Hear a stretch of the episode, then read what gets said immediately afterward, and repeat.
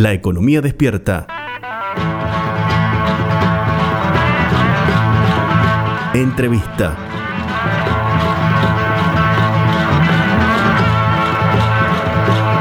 El entrevistado de este día sábado, primero de mayo, de la economía despierta es el periodista y escritor especializado en cultura canábica. Javier Jase es su nombre, es cofundador de El Planteo, un sitio web especializado en la temática, que también escribe para CNN, Forbes, Playboy, eh, la CNBC. Es una persona que conoce muchísimo del tema. La verdad que, bueno, una voz este, calificada para hablar del tema. Eh, y bueno, ahí eh, a él le hicimos la entrevista. Este, bueno, y arrancamos preguntándole algo muy importante que tiene que ver con lo que hablamos al principio. Digamos, uno cuando habla de, marihuana piensa directamente en el porro, en el cigarrillo de marihuana. Eh, pero bueno, la, verdad que el cannabis ofrece muchas más posibilidades más allá del consumo recreativo. Así que bueno, justamente eso le preguntamos a Javier, ¿cuáles son las posibilidades que ofrece la industria del cannabis? Con la legalización del cannabis, nacen o se da lugar al nacimiento de por lo menos cuatro subindustrias o verticales. ¿no? Una es la de cannabis de, uso adulto, recreativo o lúdico. Eso es, como vos decís, lo que uno se imagina, un porro. En, un contexto legal sería cualquier adulto que lo desee puede ir a un local y comprar marihuana en diversas formas, no solo para fumar, sino también en, gotas, en, productos comestibles, cápsulas linguales, un montón de cosas por el estilo que podemos ahondar en eso, pero también hay otras tres vertientes de la industria. La segunda es más por el lado de, como decías vos, del, farmacéutico, o sea, el desarrollo de fármacos y productos farmacéuticos tradicionales con cannabis, ¿no? Un ejemplo buenísimo es el de, el de la farmacéutica británica GW Pharmaceutical, que tienen un producto que, es, que, se llama Epidiolex, que ya está aprobado en muchísimos países, y es un fármaco tradicional CBD, que es uno de los compuestos del cannabis eh, que, tiene efectos físicos pero no mentales, eh, que se vende de vuelta como un fármaco tradicional. En el futuro es posible que tengamos, por ejemplo, eh, determinados derivados del cannabis en otros productos, como puede ser el ibuprofeno, ¿no? Pero de ahí se espera un desarrollo bastante grande de la industria. Hay algunos avances importantes en Argentina, algunos avances importantes en Brasil. En Argentina ya se ha registrado un producto en la ANMAT, de hecho, este, a, raíz de, todo esto. Pero bueno, esa es la segunda vertiente. Tenemos una tercera vertiente que es el famoso CBD, lo que decíamos antes, este compuesto no psicotrópico del cannabis. El famoso, el CBD se hizo muy famoso porque es el, componente que están todas estas famosas gotitas que ahora se usan por todos lados, que seguro tu abuelo tu abuela, tu madre tu padre, alguien en algún momento te comentó, che, estoy con esto de, las gotitas de cannabis, bueno, eso en general son gotitas con CBD. Si vos te fijas, no, es que te dejan fumado, colocado o colocada, pero tienen estos efectos este, físicos y de, alivio de determinados síntomas muy positivos. Lo que es interesante es que el CBD no se limita solo a las gotitas, hay muchísimos otros productos eh, cosméticos, dermocosméticos, etcétera, donde se puede utilizar el CBD con y por último tenemos todo lo que es la industria del cáñamo industrial, valga la redundancia, que es otra variante de la planta de cannabis, que de hecho se exportaba en Argentina a principios del siglo pasado. Hay estudios agronómicos que miran el rinde hectárea y demás. Y esa es otra otra forma de cannabis que de vuelta no es psicotrópica, o sea, no es que vos podés plantar cáñamo para, para fumar y quedar fumado, pero lo que sí tiene el, cáñamo es el potencial de, eh, de producir muchísimos otros eh, otras cosas, pueden ser plásticos, como pueden ser combustibles, como pueden ser aceites. Las semillas son comestibles, se hacen hilados, se hacen textiles. Digo, en Argentina este, se, hacían textiles con cáñamo este, hasta, hasta más o menos mediados de los 20 o 30.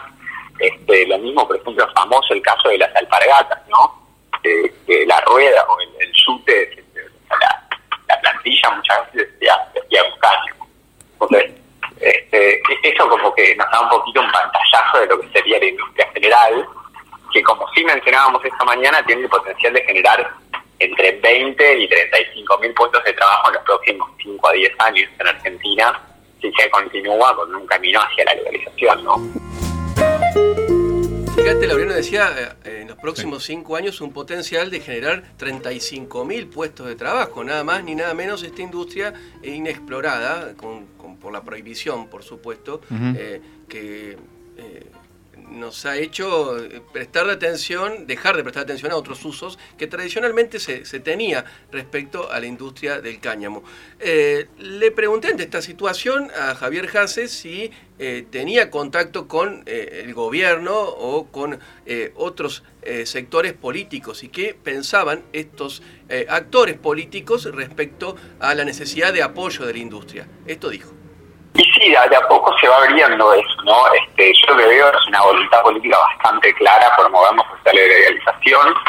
Eh, en, en muchos casos es por cuestiones medicinales, en muchos otros por cuestiones económicas, ¿no? Digo, mu- muchas muchas personas en la clase política, muchas reguladoras reconocen el potencial de la industria, ¿no? Como decíamos, o sea, este número de, de, de 20 a 35 mil empleos no es que lo invento, ¿no? En Estados Unidos al día de hoy hay más de 320 mil personas trabajando en la industria del cannabis legal. Lo, mismo, ¿no? Digo, si un poco proyecciones, estima que para el 2027 haya más de 48 millones de dólares de, de- ventas de cannabis legal en la Argentina. Eh, lo cual es interesante, digo, si, si asumimos una carga fiscal de que es el 32% del PBI más o menos en Argentina, podríamos tener 15 millones de dólares por año en impuestos nuevos, que en este momento no. Entonces, obviamente todo este tipo de números eran un interés muy claro de parte de la clase política y voluntad por implementar y regular bien, ¿no? Entonces, bueno, ¿qué pasa en la clase política? Y en general un deseo de avanzar, obviamente que en diversas jurisdicciones con más o menos ímpetu, pero estamos viendo en, en muchísimas provincias y distritos del país diversos avances, la creación de, de- de empresas público-privadas, iniciativas públicas, este, y, y demás cuestiones que, que claramente dan un, una, una señal muy visible de que, de que hay un interés y ganas de avanzar en esto y que se reconoce tanto la necesidad de los pacientes y las pacientes como la necesidad de la población a nivel de generación de empleo y, y- y impacto económico, generación de, de rédito de alguna forma, ¿no? Bueno, ahí eh, la paca estaba opinando. No, no era mi perra. ¿eh? Ah, no era tu perra. No, no, era la de Javier Jase. Ah, se calla de cuando entrevisto. Siempre hace silencio. Bueno, bueno, son problemas que van a dejar de pasar porque ahora la, eh, la FM al toque va a tener su propio estudio dentro de poco donde vamos para a hacer poder este tipo de entrevistas. para hacer este sí. tipo de entrevistas, Sí, así que- únicamente un estudio para hacer entrevistas. Sí, así que bueno, y, estamos bueno, ava- y columnas y demás. Así que estamos creciendo. Estamos avanzando a pasos agigantados. Bueno, ahí eh, eh, Javier Jase, eh, bueno, decía que respecto a la industria del, del cannabis, ya hay emprendimientos que están este, avanzando en algunas provincias. Entonces, bueno, le preguntamos justamente eso. ¿Qué, qué ejemplo concreto hay de emprendimientos relacionados al cannabis en las provincias de Argentina? La verdad que hay en, en, en, todas las provincias, en casi todas las provincias hay algo que esté pasando. Eh, yo tengo un, sitio que, que soy cofundador que se llama elplanteo.com, recomiendo que lo miren, sacamos alrededor de 20 artículos por día sobre temáticas de cannabis relacionadas. Este, si te fijas todos los días hay algo, estoy mirando los titulares de hoy, hay uno que es que, que avanza el cannabis medicinal en Viedma, otro sobre que Entre Ríos busca laboratorios para certificar el cannabis medicinal provincial, que ayer salió una noticia a nivel nacional de que, se, de iba a abrir un registro para semillas legales, este, pero bueno, nada, o sea, esto era como para, ilustrar un poco la, idea de que hay movimientos en todas las provincias en mayor o menor medida. Casos interesantes, obviamente, hay que mencionar el de Jujuy, pionero en todo esto, este, luego que se pasara la ley de, de, de cannabis medicinal en 2017 en Argentina, tardaron un par de años en salir, recién a fin del año pasado salieron, pero en el interín la provincia de Jujuy este, aprovechó que, tenía la, potestad de regular su propia industria eh, y salió a buscar aprobaciones de, de diversos ministerios a nivel nación para que les permitieran arrancar un cultivo. Y efectivamente arrancaron un cultivo que eh, ya está montado y está eh, y se espera que para septiembre lleguen los primeros productos finales la forma de aceites a las farmacias de Jujuy. Eh, otro emprendimiento interesante, hay un emprendimiento muy interesante en Misiones, eh, en provincia de Buenos Aires hay numerosos, este, uno, un- uno que, me pareció bastante interesante fue la primera iniciativa público-privada este, que se dio en el país, este, que se llama Ampagem, que eh, en colaboración con el INCA. Eh, Córdoba también tiene numerosos, este, numerosas iniciativas. Este, un segundito. ir encontrando un poquito lo que, las distintas este, situaciones en Córdoba, pero por ejemplo eh, Villa Ciudad Parque eh, en Córdoba eh, fue la primera en el país en permitir el cultivo de cannabis con fines medicinales y de investigación. esto lo anunciaron en junio del 2020.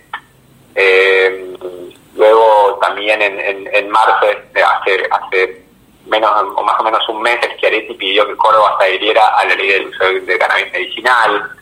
Entonces estamos viendo toda clase de avances este, en el país eh, en general y en Córdoba en particular.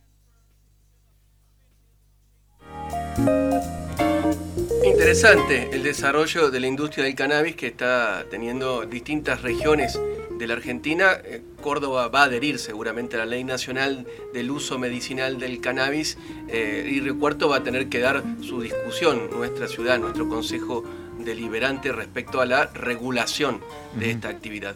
Eh, también hablé con Javier Jase, hablamos con Javier Jase respecto al mercado internacional. ¿Qué potencial exportador tiene esta industria en Argentina? El Ministerio de Desarrollo Productivo que conduce Matías Culfas está poniendo el ojo también en esto, en la capacidad de generar dólares de esta industria. Y también hablamos con eh, Javier Jase respecto a quiénes son los pioneros eh, en el mundo del desarrollo de la industria del cannabis.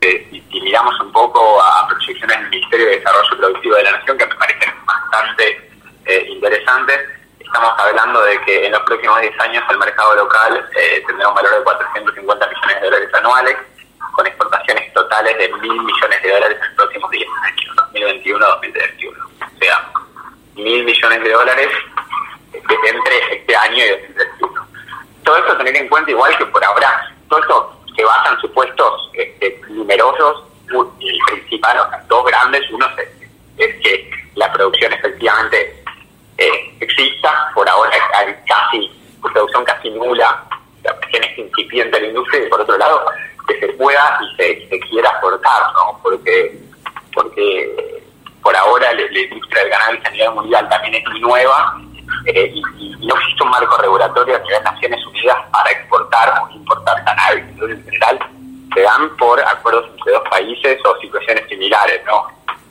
Y, esto es algo que, de hecho, en el caso de Colombia, en el caso de Uruguay, habían generado mucha expectativa. La gente pensaba, sobre todo de Colombia, que iba a ser un, mercado de exportación.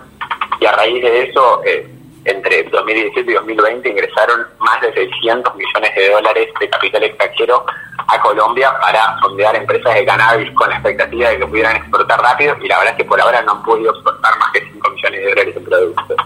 Eh, en el caso de Uruguay es algo similar, solo exportan flores secas, eh, entonces de vuelta los números son relativamente pequeños. No, no insignificantes del todo, y en el proceso obviamente se genera muchísimo empleo, que no es menor, pero el mercado de exportaciones es algo que suele tardar en, en, agarrar viaje y en, realmente tomar forma.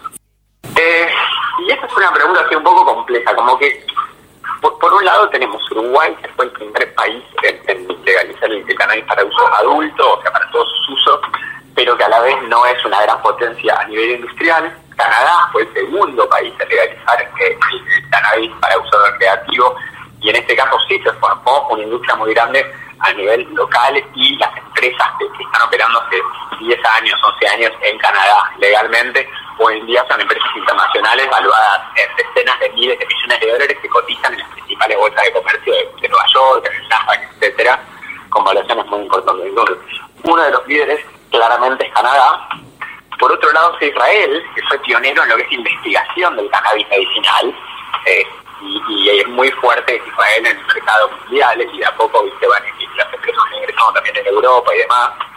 Obviamente un jugador dominante es Estados Unidos, pero Estados Unidos tiene toda una, una situación bastante compleja donde el cannabis no es legal a nivel nacional o federal, pero sí en, muchos de los estados. Entonces hay un montón de empresas que eh, son multimillonarias en inversiones en un montón de estados, incluso en otros países, pero igual a los ojos del gobierno federal lo que hacen es ilegal. Entonces ahí hay como un poquito una tensión, pero obviamente Estados Unidos se constituye como el, principal mercado en este momento, ¿no? Digo, de hecho, al día de hoy en Estados Unidos es donde más ventas hay eh, de cannabis legal, Eh, y después está Colombia como un jugador muy importante que, todavía ahí se perfila y está recién armando su industria con, con miras a la exportación, pero eh, bien constituido en términos de, de inversión y desarrollo de la industria en sí. Eh, y por último mencionaría México, que, que todavía eh, solo tiene solo tiene un sistema medicinal, pero se está hablando, se estuvo hablando mucho de una potencial legalización del cannabis recreativo. Hoy justo de la fecha límite para el voto, no se sabe si va a pasar, pero todo indica este, que están muy muy cerca y de ser así, y si se legalizara en, en México, México pasaría a ser el mercado de cannabis legal más grande del mundo. También en- dialogamos con Javier Jase de elplanteo.com eh, respecto al perfil de los inversores. ¿no? Hay todo un mercado financiero vinculado a la bolsa con eh, acciones verdes que le llaman. eh, eh, hay todo un perfil de desarrollo. Bueno, ¿quiénes son los inversores? Esto nos dijo. Y va abriendo todo, obviamente. El hecho de que se abra la, industria poco y que se vuelva cada vez más va, abriendo el panorama de inversiones. Hoy en día este, hay algo de capital institucional, de, dinero de fondos, de inversión y grandes empresas multinacionales entrando, algunas eh, empresas de, producción de alcohol, algunas tabacaleras, algunos fondos, pero muchos otros no lo tienen tocar todavía porque permanece, sigue siendo ilegal en muchos países, porque este, tiene también todavía un bastante estigma asociado este, y tiene ciertos riesgos. Eh, y por otro lado los inversores individuales que van apareciendo, pero sí, de a poco se, se va formando este, una, industria que realmente atrae cada vez más inversiones y como, te mencionaba hoy a la mañana, en, los últimos tres años se han invertido más de 20 mil millones de dólares en, en la industria, o sea que, que no es algo menor, realmente está atrayendo muchísimas inversiones eh, y eso creo que de a poco va tomando forma y, ya va a empezar a fluir el, capital de los fondos de inversión más grandes de todos, los, los famosos hedge funds y demás que van a empezar a invertir, ¿viste? Eh, no sé si te, si te había llegado a contar hoy o no, pero ayer salió una noticia de que Philip Morris, que también es dueño de Malboro, está considerando ingresar en la industria, que British American Tobacco el mes pasado, eh, otra empresa enorme de de tabacalera, invirtió en, en, en una empresa canadiense que se llama Organigram. Hace como tres años la empresa Canopy Growth, también canadiense, recibió una inversión de 5 mil millones de dólares de, de Constellation Brands, que es la, la, la empresa que hace la cerveza Corona, entre varios otros eh, productos. eh, y así eh, hay nume- numerosos, numerosísimos ejemplos de, de,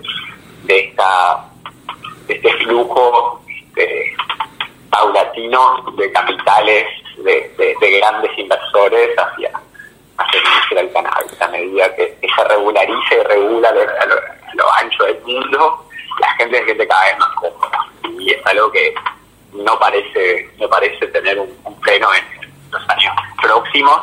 De hecho, por el contrario, es un mercado que recién el año pasado se acomodó, ¿no? En, en 2003 y 2012 empezó el mercado accionario realmente a, a tener cierto nivel de volumen, el mercado accionario de, de acciones de cannabis, quiero decir, obviamente, eh, pero pero las valuaciones de las acciones estaban bastante mal y recién después de, de toda una caída muy fuerte de todo el sector y una re, un reacomodamiento un poco de lo que eran las valuaciones, eh, se, logró llegar a, un- a un- a unos precios de acciones realistas. Entonces, recién ahora está llegando a, la madurez el mercado y, ahora es cuando va a empezar a realmente entrar el capital y se empieza a ver en, en muchísimas de las transacciones y los números, ¿no? Recién hoy estaba, por ejemplo, eh, ayer, el viernes, digamos, estaba cubriendo una noticia de una ronda de inversión de una empresa estadounidense que se llama Green Industries que recibió casi 220, mil- 220 millones de dólares, ¿no? Este, esos son los números que se están manejando ahora. Cuando cuando hablas de un laboratorio en Colombia que procesa cannabis, de repente mirás los números, son inversiones de 17, 20 millones de dólares, o sea, ya empezamos a, hablar de ese tipo de cifras, este, y eso me parece que a mí, a mí me parece que habla a la vez de una industria madura y desarrollada, ¿no? Bueno, para finalizar con esta interesante entrevista, le preguntamos a Javier Jase, periodista y escritor especializado en marihuana y asesor en, en emprendimientos relacionados al cannabis, le preguntamos ¿cuánto cree que falte para, para que se concrete una legalización total en Argentina? Y, digamos, ¿qué le diría a aquellas personas que se oponen justamente a esta legalización? Eh, creo que eh, nos falta muchísimo para ver una legalización total en Argentina y algunos años. Hay que tener en cuenta que a pesar de que la, eh, la marihuana medicinal se legalizara en 2017, recién ahora se ha reglamentado y empezaremos a ver eh, los efectos sobre el sistema de salud y los efectos sobre la economía y el sistema de empleo en los próximos años. Y creo que ese, ese, esa suerte de experimento reducido que hemos visto también en otras partes del mundo preceder a la legalización de uso adulto recreativo del cannabis, o sea, seguirá ese mismo camino en Argentina, ¿no? Una vez que, la gente empieza a ver todos los beneficios y, demás, se, se, va a volver eh, bastante evidente solito que, necesitamos una legalización completa. Va a tomar algunos años, va a tomar algunos años que, nos acostumbremos a todo, ¿no? Digo, y que también veamos que, que, todas estas estos mitos que existen alrededor del cannabis y si es una planta malvada y, todos los, miles de peligros que tiene no son tan este, tan así como nos lo pintaron. Para, para aquellas personas que se opongan, eh, les invito a educarse, les invito a visitar el planteo.com, otros sitios, obviamente también hay mucha información, sepan, sepan este, que, que, se estén abiertos y abiertas a aprender de los beneficios medicinales y terapéuticos del cannabis, de las oportunidades de empleo y de generación de riqueza que crea, este, y en general de cómo toca un montón de otras cuestiones, de libertades civiles, ¿no? de que la gente al día de hoy está yendo presa por tener una planta en su casa. ¿no? Estamos hablando de una planta. A lo que sale del suelo, que no, es, un invento humano, no es nada de todo eso, es algo totalmente natural y sin embargo muchísima gente va presa y sigue presa al día de hoy. O lo mires de donde lo mires, lo mires como una cuestión de salud pública, lo mires como una cuestión económica, lo mires como una cuestión social, este, es, es difícil a esta altura de la historia seguir justificando la prohibición de una planta que no solo no hace mal eh, al mundo, sino que tiene muchísimas propiedades y beneficios terapéuticos, muchísimos otros de los que, todavía no hemos podido confirmar, pero que, que, con el tiempo, con los estudios, seguramente iremos descubriendo, y el, el enorme potencial económico de generación de empleo que luego de una crisis económica como la que estamos experimentando puede proveer realmente una, una salida importante, ¿no? Hablábamos del caso de Jujuy, por ejemplo, y hace quizás dos semanas salió el gobernador Morales a decir que están apostando la cannabis muy fuerte para reemplazar en los próximos 10 años de tabaco y de caña azúcar, que, que, viene en declive eh, y, que, y que la verdad que tampoco es particularmente ecológico eh, y así como así como hoy estamos viendo ese, esa misma tipo, mismo tipo de apuesta este, en muchísimos países y jurisdicciones en, el mundo, ¿no? Así que bueno, ese es un, futuro interesante, inclusivo y ecológico que, nos puede, generar algo mejor para el mundo. nos puede, que nos puede ayudar. Eh, che, muchísimas gracias. La economía despierta